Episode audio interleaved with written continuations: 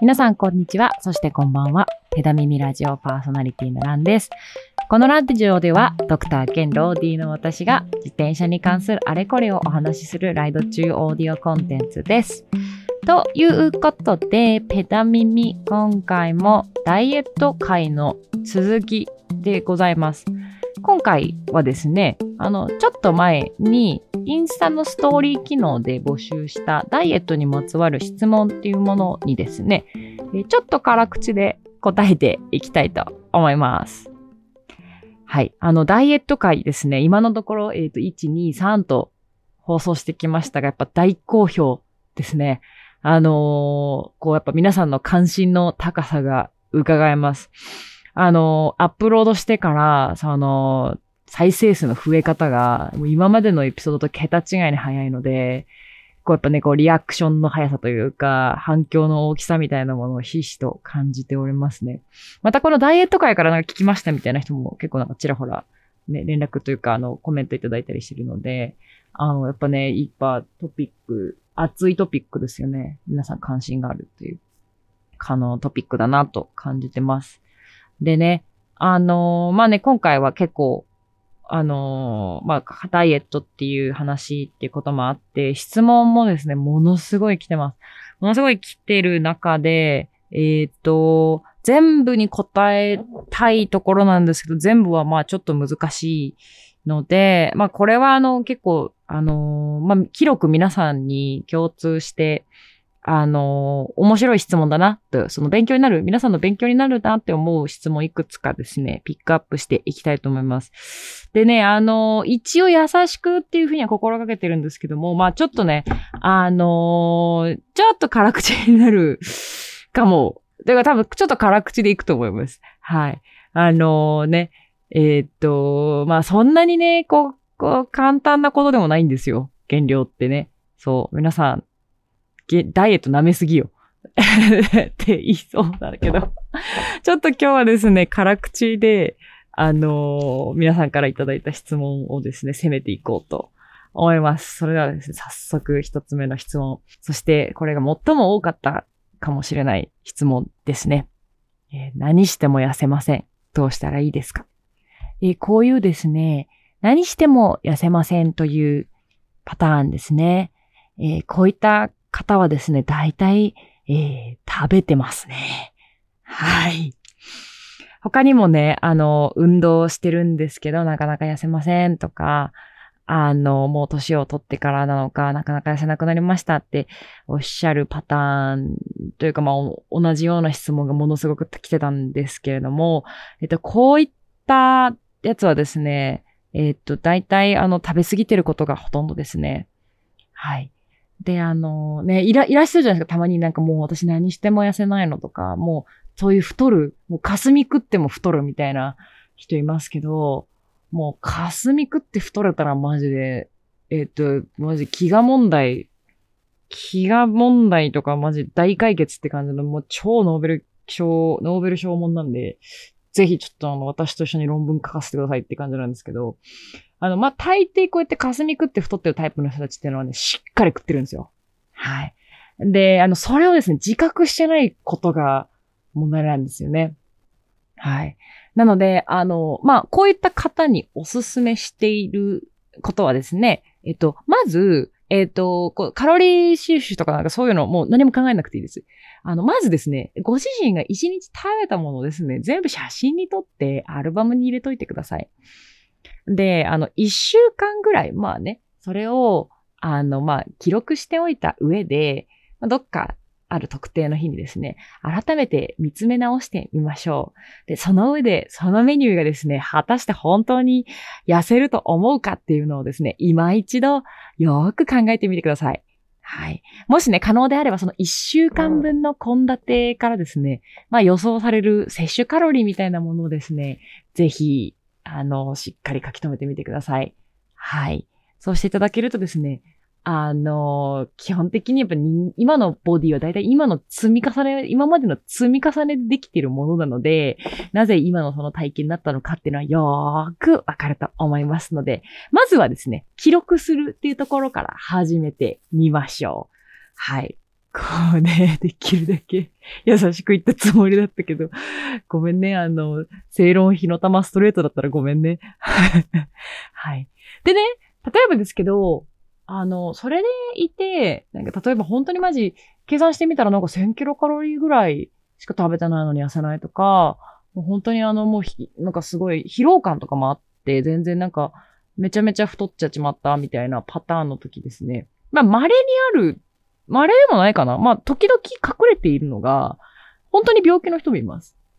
なんで、あの、一週間分の記録取ってみて、なんか、それを、なんか取った上でも、あの、マジで、その、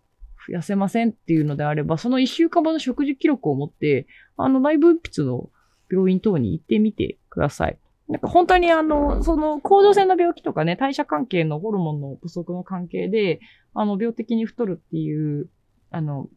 人は確かにいらっしゃいます。ただし、まあ、本当あの、1割もいないでしょうね。数パーセントぐらいの確率だと思います。えー、つまり残りの90何パーセントの人たちは、えー、っと、己の食事によるものです。ので、えー、まず自分をね、自分と自分の食事を見直してみてください。はい。で、あとね、まあ、運動してるのに痩せませんっていうなんかやつもありましたけど、まあ、それはあの、もう初回を聞いていただければと思いますけど、運動単体のみで、食事制限なしで、えー、痩せるっていう、まあ、すなわち今の体重から落とすっていうのには、まあ、かなり難しいです。まあ、運動の強度をぐっと上げるか、プラスアルファでは食事制限っていうものを足していかないと、えっと、減量っていうのはかなり難しいので、運動だけで痩せるっていうのはですね、まあ、それ高校生、大学生ぐらい、二十歳ぐらいまでだったらできるんでしょうけど、それ以上年を取っている場合は、まあ、かなり厳しいということだけはご理解いただければなと思いますので、えっ、ー、と、まず、痩せない、何しても痩せない、霞食っても太るっていうタイプの人はですね、ぜひ、えー、写真を撮ってみましょう。はい、ということで、こんな感じですね。続きまして、えっ、ー、と、お酒はやっぱりダメですか？いいですね。これもいくつかいただきました。ビールがやめられないとかね、ありましたね。はい。えっと、お酒がやめられないという方多いですね。はい。これはですね、お酒に関してはダブルの理由でダイエット中にはお勧めしません。はい。これはですね、お酒というものはですね、二つの側面からですね、ダイエットの邪魔をする存在でございます。まず一つ目ですね、えー、アルコールを摂取するとですね、筋肉の合成が落ちていきます。これはちょうど前回、前々回でもお話ししたかなと思うんですけれども、ダイエット中っていうのはそもそもカロリーが減る。あの、体内に入ってるカロリーが減ってくると、どうしても筋肉のですね、分解が進んでしまいます。で、我々こうダイエッター、まあダイエットをしている人たちにとってこの筋肉の分解っていうものはもうできるだけ、できるだけ抑えたいものなんですよ。だからそのために、こうトレーニングをして、こう筋肉に刺激を入れて筋合成を高めてあげる。あとはこうタンパク質を多めにとって、で、それを、あのね、そんな頑張って努力をして、なんとかその分解をね、分解進んでしまうから、しょうがないから、まあ合成能力を上げることによって、なんとか筋肉全体量が減るのを予防しようと頑張っているのに、そこでお酒を飲んでしまいとですね、筋肉の合成能力が下がってしまいます。すなわち、もう本当矛盾したことしてるわけですよ。なので、えっと、本気で減量中の方である限りは、えー、っと、まず基本的には、えー、ダイエット中にお酒というものは、えー、控えた方がいいです。あの、でね、そう、結構この筋肉分解能力ってのは馬鹿にできなくて、のんべいの方ってたまにあの、すごい痩せてる方とかいらっしゃるんですけど、たまにいる、こう、ご飯食べずにずっとお酒だけ飲んでるパターンの人たちはですね、あれはもう多分ほとんど筋肉が取り去られて、脂肪と皮だけでボディが成り立ってるみたいな状態になってしまった状態ですね。あそこまで行くと、すごくこう、あそこからまた体を作り直すとすごい大変なので、えっと、結構ね、アルコールの筋肉合成阻害能力ってバカにできないんですよね。なので、えっ、と、まあ、飲んでる方、ね、いきなり、あの、量を減らせ、まあ、禁酒みたいなことはもう難しいとは思うんですけど、うん、まあでも、まあ、シンプルに本気でやりたいんだったらば、もう飲まない方が、まあ、そら、いいに決まってますよね。ってことになります。なので、まあ、本当お酒はたしなむ程度にしておきましょう。で、あの、もう一個ですね、えー、お酒がえダイエットに悪影響を、えー、及ぼすっていうのはですね、これはですね、脂肪の燃焼も阻害するからなんです。うん、詳しく説明していきましょう。アルコールって、なんか、聞いたことあるかな？エンプティカロリーみたいな、あの、表現されてることありません？あの、アルコール自体は、なんかその実は体につかないみたいな、いう表現をしてる風に、このどうせ体ですぐ燃やされちゃうから、あの、実は体に、あの、カロリーはゼロなんだみたいな、謎カロリー理論みたいなものですね。あの、聞いたことあるかなと思います。あれですね、半分正解です。アルコール自体にももちろんカロリーはあります。カロリーはあるんですけれども、アルコールって、えっ、ー、と、体に蓄えられないタイプの栄養素なんですね。カロリー源なんですね。なので、アルコールを体に入れるとどうなるかっていうと、アルコールはですね、もう熱に変えるしか方法がないんですよ。なので、体は取ったアルコールを素早く蓄えることなく、素早く燃やして、体温の、体温用のエネルギーに回してしまいます。すなわちですね、アルコールは、アルコールも一応カロリーあるんですけども、それは体温維持用のエネルギーとしてしか使えない専用燃料なので、すぐに体温用に燃やされてしまいます。だから、アルコールって飲んだ時体ほっていりますよね。あれはあの本当にだからそれこそまさに入ったアルコールがそのまま体温用にですね、燃料がガーンって燃やされてるから、体温がこう、ポポポポとするわけですよ。はい。で、ここまで聞いたら、まあ確かにじゃあ、と飲んだアルコールは、ああ、じゃあ体につかない、すぐ燃やされちゃうんだったら、まあ脂肪にならないじゃん、やったって、ね、思う方はですね、まあ、まあ半分でここまでが正解だっていうとこなんです。まあまあ勘が鋭いっちゃ勘が、まあその、そう思った方は、まあ勘が鋭いっちゃ鋭いですが、問題はここからです。もう一個、まあ、じゃあ疑問があるわけですよ。で、その体温維持用のエネルギーって本来何を燃やしてたんですか？っていうとこですよね。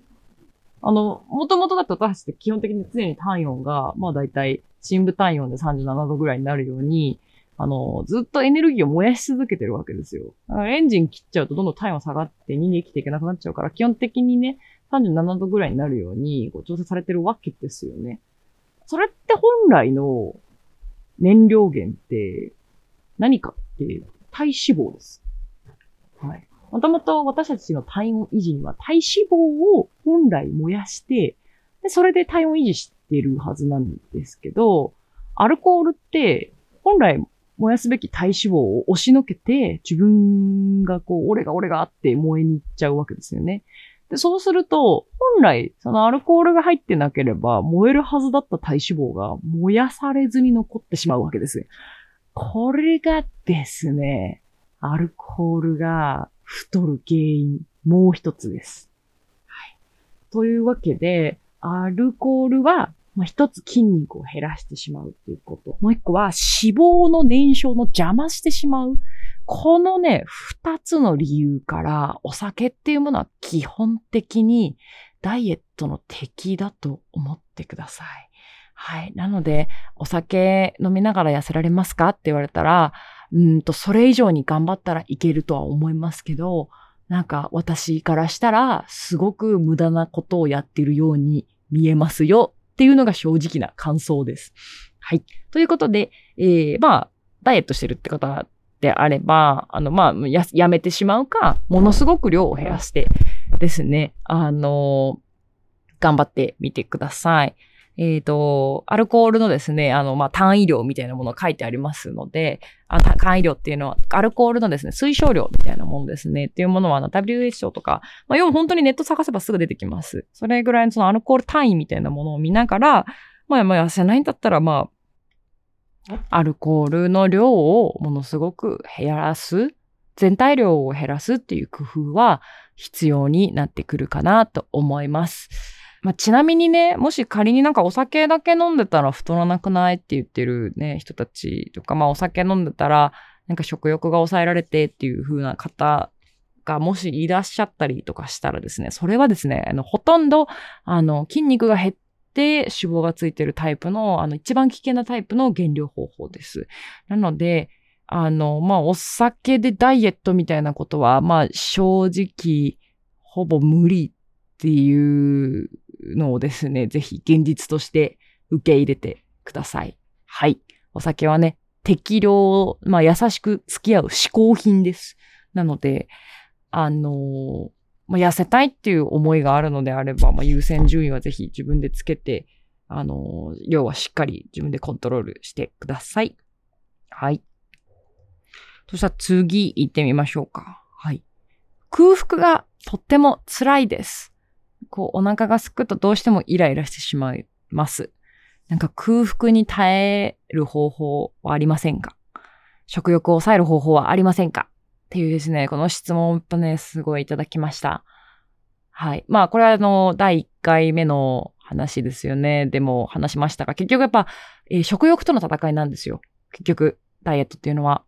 そう。なので、えっ、ー、と、どうしてもですね、あの、食事制限なしでは痩せない。すなわち、やっぱりある程度空腹感と付き合う、うまく付き合うみたいなことはですね、必ずや必要になってきます。で、まあもう究極言ってしまうとマジで頑張れとしか言いようがないんですけど、まあただですね、あの、ある程度、えっ、ー、と、この空腹感っていうのを調節することっていうのはもちろんできます。でね、あの、ちょっと一個気になったのが、そのイライラするとか、もうなんか本当にこう精神的に参っちゃうみたいな、このレベルまで、えっ、ー、と、イライラするのであれば、もしかしたら、ちょっとカロリー制限やりすぎかもしれません。うん。あのね、これ特にね、糖質制限とかをやってる人たちに多いんですけど、あの、やっぱりね、糖質を減らすと、すごく精神的に来やすいんですよ。で、あの、まあ、第1回で話した通り、ダイエットって基本的にちょっと減らすを長く続けるっていうのが大事なんですよね。なので、あの、もしかしたら、その、すごい急激に落とそうとして、カロリーの制限やりすぎてるんじゃないかなっていうちょっと心配は一つあります。あのね、そんな、なんかもうイライラするほど、あの、そんな制限しなくても大丈夫です。ちょっとまあ、お腹空いたなぐらい、ちょっと耐えられるかなぐらいのお腹空いたぐらいで、あのー、長い目で見ていけば十分痩せていくので、もしかしたらですけど、ちょっとだけね、ちょっとその食事制限やりすぎなんじゃないかなっていうのをですちょっと感じました。なので、こういうこう空腹感がマジで我慢できないっていう人たちに対してはですね、まあ一つは、あの、ヘルシーな間食っていうものを食べるっていうのをお勧めします。はい。まあ要はですね、まあ、あのま、言ってしまえば、あの、満腹じゃなきゃいいんですよ。あの、ダイエットってね、要は。あの、要はあの、なんか、お腹いっぱいみたいなものを食べ過ぎたみたいなことをずっと控えて、まあ、腹八分にしといておけば、別にずっと空腹でいる必要はないんですね。うん。なので、あの、そんなイラつくようなぐらいだったら、まあちょっとほんとさっと食べれる。そして少量で、ね、大事なポイントはもちろんそのね、間食も少量で抑えておくってことなんですけどね。食べ過ぎないように、でもその上すぎないくらいの量を守っていただいても十分、あの、長期間かければ痩せていくはずなので、あの、もしそのイライラするとか、そんな耐えられないみたいな場合は、えっ、と、ヘルシーなおやつってものをご自身で決めておいて、それをちょっとだけ食べるみたいな風にしておくといいかなと思います。えっ、と、私がよくやる方法はですね、えっ、と、スープですね。あの、やべえ、お腹空いたなって思った時用に食べられるようなスープっていうものを、あの、結構ストックしてます。あの、自分で作って冷凍してるみたいなやつとか、あの、よく夫も作ってくれて冷凍してくれるんですけど、あの、やっぱ汁物系はね、こうやっぱ水分もしっかり取れるし、温かいので、こう、満足感っていうのが高いんですよね。で、その割にこう、野菜たっぷり入れて、かなりヘルシーめに作ることもできるので、スープとかはですね、私の中では、ちょっと若干食事っていうか、まあ、間食の立ち位置として取り入れたりしてます。うん。あとはやっぱあの、タンパク質とうまく付き合うってところですかね。その、これね、まあ、ちょっと後ほども話すんですけど、その、あの、カロリーっていうものと、満足感、食事から得られる満足感ね。これって、似て非なるものなんですね。うん。あの、まあ、カロリーっていうのはシンプルに、その食べ物が持っている、まあ、エネルギー量なんですけど、あの、満足感っていうのは、食べた後に自分がどれだけこう、満足しているかっていう感覚の問題なんですよ。でね、これってね、えっ、ー、と、実は意外とカロリーと、まあもちろん高いカロリーになれば、なるほど満足感が増えるんだけど、でも物によっては実は一致しないカロリー高い割にすぐお腹すくみたいな食べ物っっていうものは存在します。なので、まあ、要はこういったものを避けて、あの、満足感の高い、えー、食べ物を選ぶっていう風にすると、まあ、よりこう、楽にダイエットできるようになるんじゃないかな、と思います。でね、えっと、これね、実はちゃんと研究されています。えっと、サタイエティインデックス、満足感インデックスっていう、あの、実はね、指標がね、ちゃんとあるんですよ。で、あの、概要欄のリンクにですね、貼り付けておきます。ただですね、えっ、ー、と、ちょっと私、英語のリンクしか見つけられなくて、もうちょっと頑張って読んでほしいか、まあ日本語のやつもあったんですけど、うんと、まあそれでも出てくるかな。ちょっとなんかうさんくさい記事とかちょっと中々あったけど、まああの基本的にまあ Google 翻訳とかちょっと読んでほしいんですけど、あの、カロリーと満足感っていうのはですね、まあ一致しないっていうのはですね、もう1990年代の研究で、えっ、ー、と、示されてます。で、じゃあ、えっ、ー、と、カロリーに対して満足感が高い建物は何、食べ物は何だっていうのはですね、もうがっつり研究されておりましてですね。で、あの、やっぱり言ってしまうと、一番満足度が高いものっていうのでいくと、やっぱね、炭水化物なんですけど、まあ、特に食物繊維が豊富な炭水化物っていうものが、やっぱりこう満足度が高いですね。で、あの、この満足度ランキングで一番高いものなんだと思います？まあでもこう、イメージしていただければいいと思うんですけど、まあ、炭水化物が入っているもので、かつ食物繊維が多そうなものといえば、はい、そうです。芋です。これですね、芋がですね、ポテイトですよね。芋が、えー、ぶっちぎりの優勝を決めております。はい。このね、あの、えー、インデックスって、シドニー、まあ、オーストラリアですよね、の研究グループが作ったものなので、まあ、ちょっと養殖がメインなんですけど、いいと、基本的にその満足感指数みたいなものはですね、食パンをベースに、まあ、白い食パンをベースにして計算してます。で、まあ、白い食パン100としたときに、そのそれぞれの食べ物がどれぐらい、えー、満足感があるのかっていうのをですね、被験者に食べさせて、ずっと主観的な意見として研究しているものなんですね。これでいくとですね、えっ、ー、と、まあ、食パンが、あの、100だとしたときに、なんと芋はですね、3倍満足感が高いっていう結果が出たんですね。ちなみに要は、同じカロリーを食べてるんですよ。同じカロリーを食べてるのに、3時間経った後でも、その芋と食パンでは満足感が全然違うっていう結果が出てるんですね。あの、なので、あの、もしね、空腹感が耐えられないっていう方であれば、カロリーだけじゃなくて、こういったその満足感の高いものっていうものを食事にたくさん入れてあげることで、空腹感っていうのがだいぶ紛らわされるんじゃないかなと思います。で、えっと、ちなみに、あと、ちなみに、あの、後ほどウェブサイトに、あの、リンク貼っておくんですけど、あの、これもちろん高いものと低いものっていうのがあって、一番低いものは、さて何でしょうか？わかった？答えはですね、炭水化物と油を混ぜた食べ物ですね。いやー、知ってた。ねえ、マジでそうなんですよ。美味しいものは大体ね、油と糖でできていると言いますが、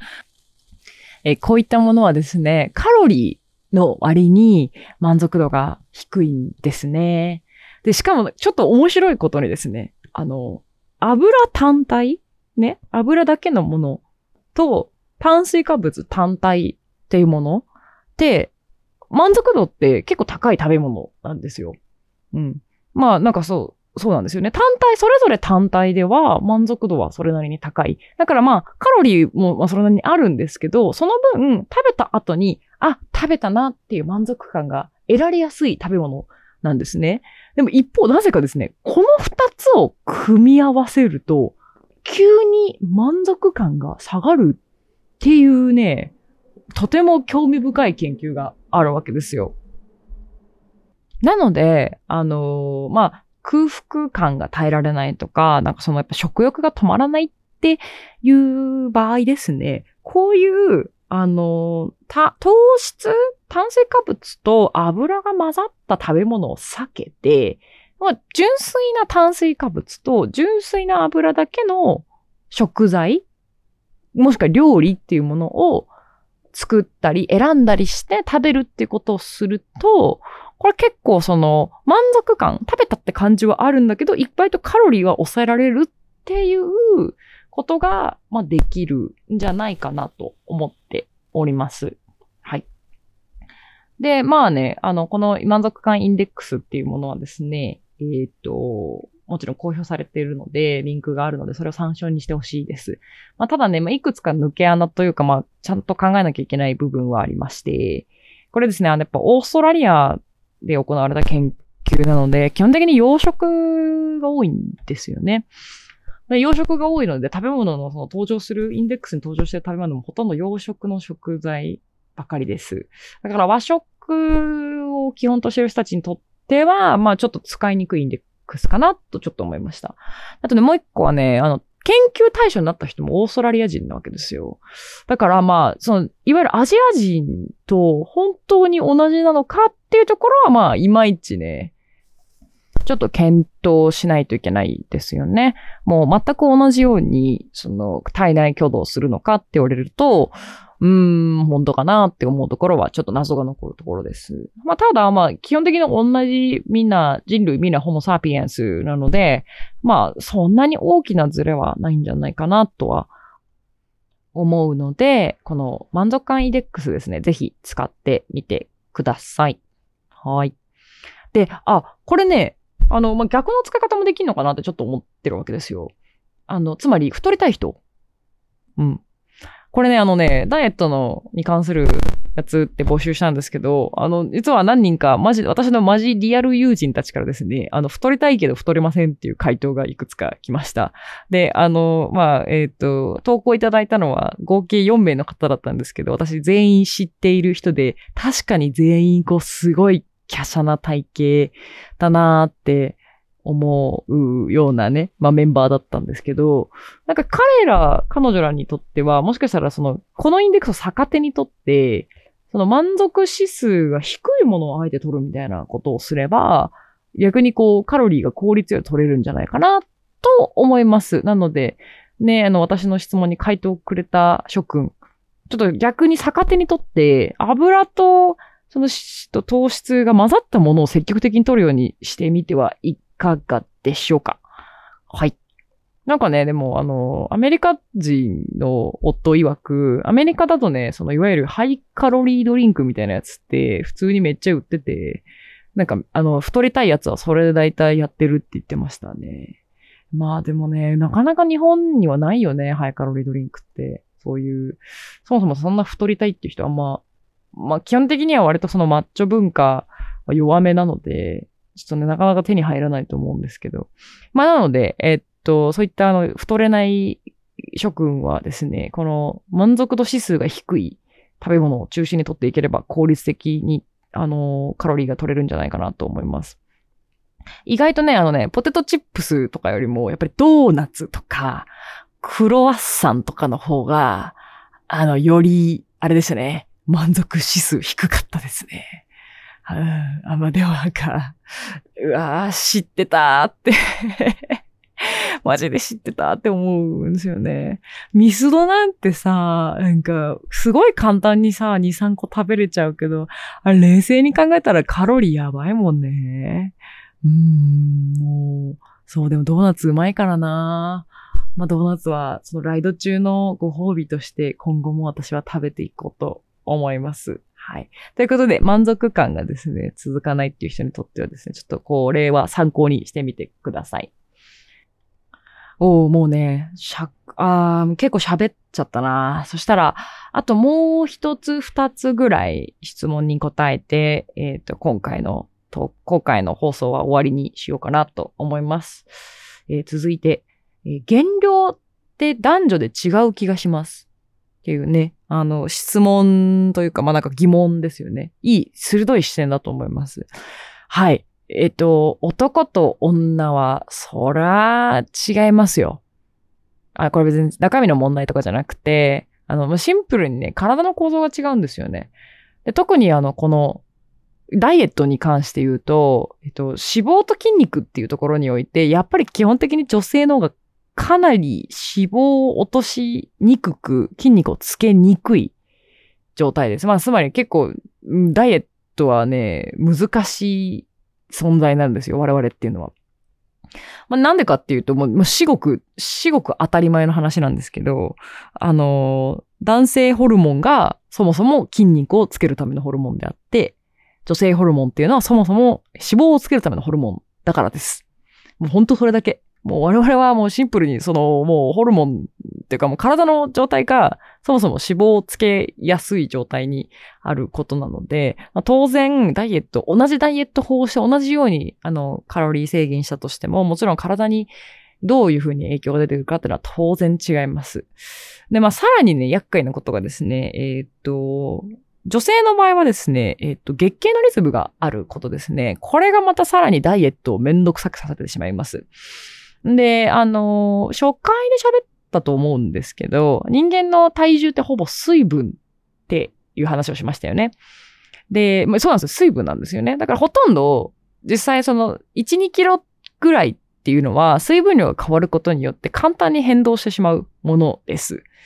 で、この女性ホルモンの、特にその月経中だったり前後のそのホルモンの急激な変化のタイミングで、マジで私たちの体の水分量って1、2キロ簡単に変わってしまうんですね。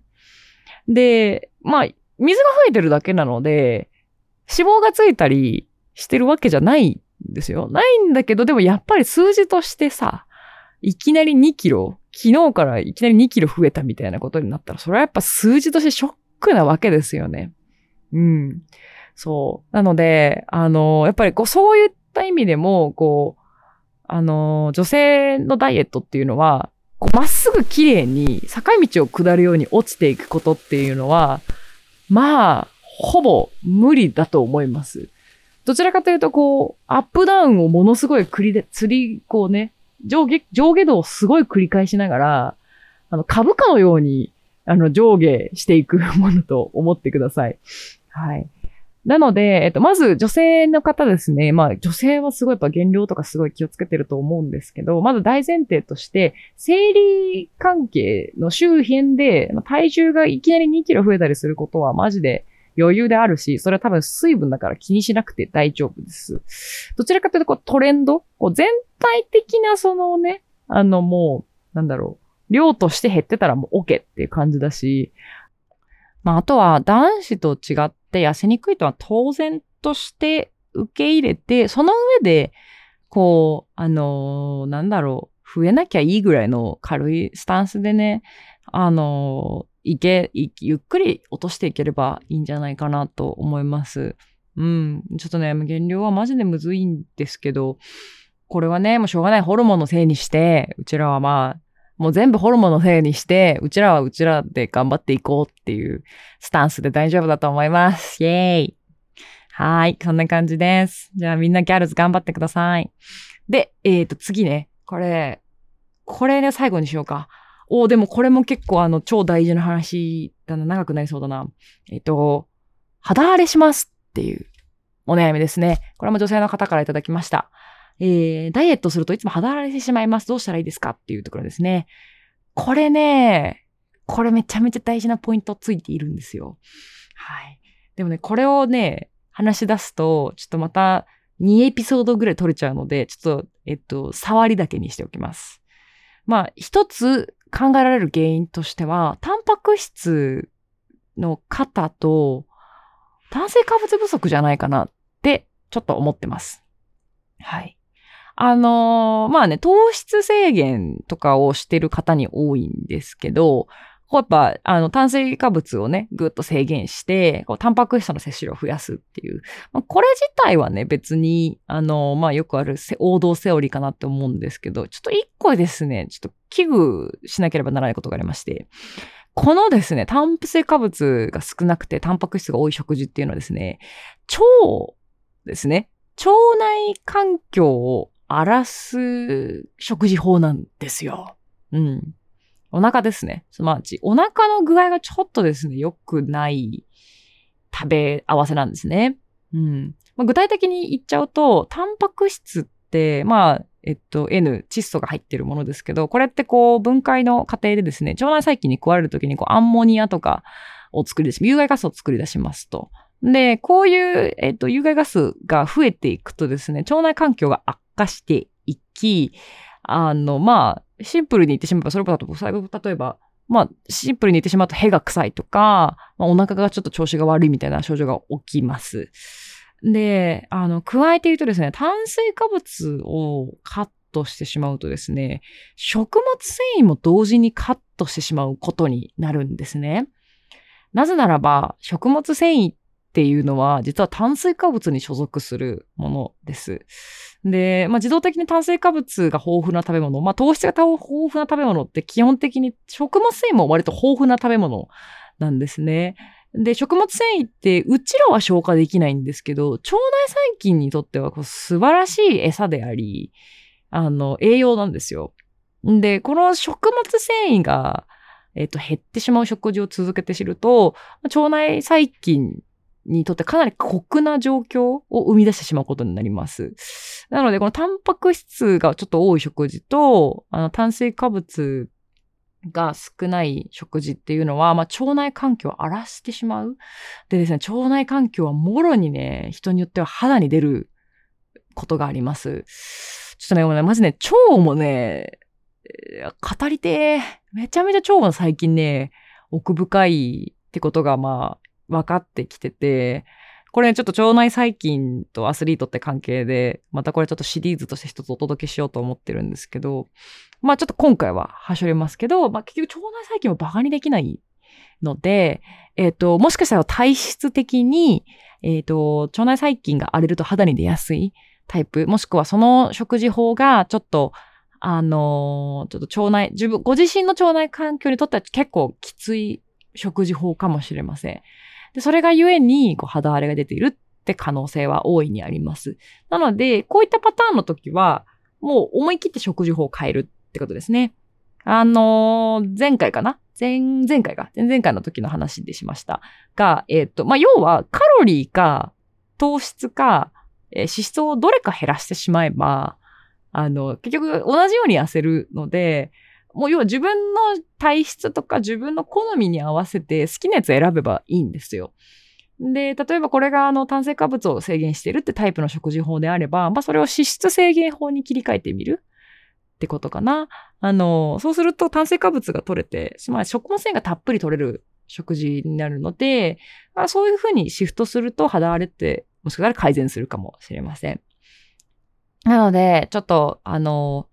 ね、あの、肌荒れを毎回するってことは、もしかしたらその腸内環境に原因があるかもしれないっていうふうに回答しておきます。腸内環境に関しては、えっ、ー、と、しっかり、今まだリサーチ中というか、まあ、下調べというか勉強中なんですけど、しっかり、えー、知識が蓄積したら、ちゃんと一つのエピソードとしてお届けしたいと思いますので、お楽しみにしておいてください。はい、ということでですね、うーんと、まだまだね、半分答えられたかな半分答えられてないな。他にもね、なんか減量中のトレーニングとか空腹時のトレーニングとかタイミングとかね。あとは、あ、タンパク質のね、量とかに関しても質問がありましたが、あとすごくね、面白い質問だったので、えっ、ー、と、前編後編に分けてお届けしたいと思うので、今回一旦前編はこれにて終了とさせていただきます。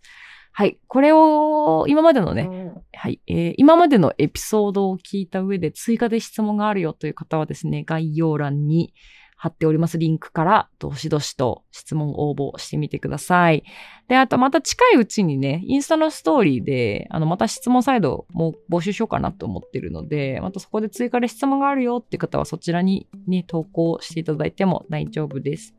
はい。ということで、どうですか？ダイエット編。ちょっと辛口だったかな。まあでもね、本当のこと言わないと通じないこともあるしね。うん。だから、あの辛口なのかわかんないちょっと本音のちょっと本音破壊光線ちょっと結構ぶっ飛ばしましたけれどもあの来て聞いている皆さんがまだあの聞いてくださっていることを願いつつここでお別れとしたいと思います。はいそれではペダ耳次回もお楽しみに